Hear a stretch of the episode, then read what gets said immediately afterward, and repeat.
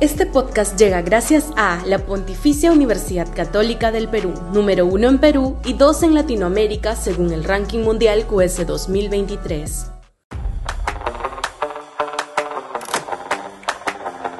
Los peruanos se quieren largar. Sudaca, Perú. Buen periodismo.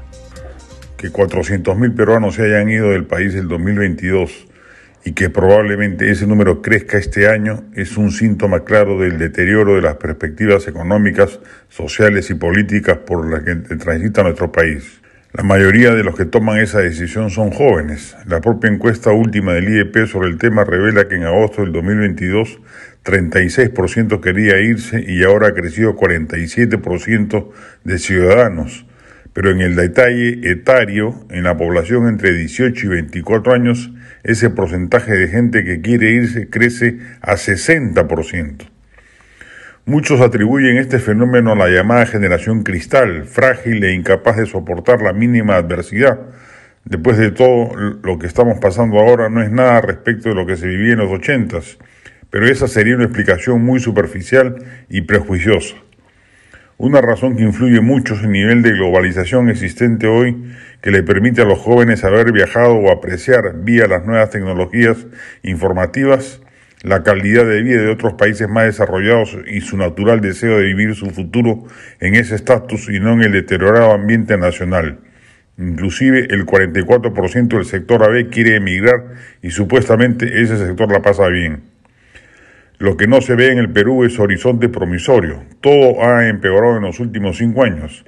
La salud, la educación, la economía, la política, la seguridad ciudadana, la corrupción, el urbanismo, etc. Y la clase política encargada de resolver esa pendiente es de última categoría, sin narrativa nacional motivante ni visión de futuro. Y los pronósticos respecto a lo que se viene son pesimistas en todos los ámbitos y no hay un liderazgo político que les otorga a los ciudadanos de a pie la esperanza que, de que de acá a cuando se produzcan las elecciones presidenciales la cosa vaya a mejorar, sino todo lo contrario. Lo que hoy predomina es el ánimo anti-establishment, un equivalente psicológico al mandarse a mudar, y eso sucede porque no surgen personajes capaces de brindar optimismo ni confianza respecto de que con buenas decisiones gubernativas el país puede mejorar y retomar la senda del crecimiento que lo caracterizó los últimos 25 años antes de la crisis desatada en el 2016. Es responsabilidad de los que pretenden gobernar este país empezar desde ya su campaña y revertir este pesimismo cada vez más enraizado en los ciudadanos de a pie, particularmente entre los jóvenes.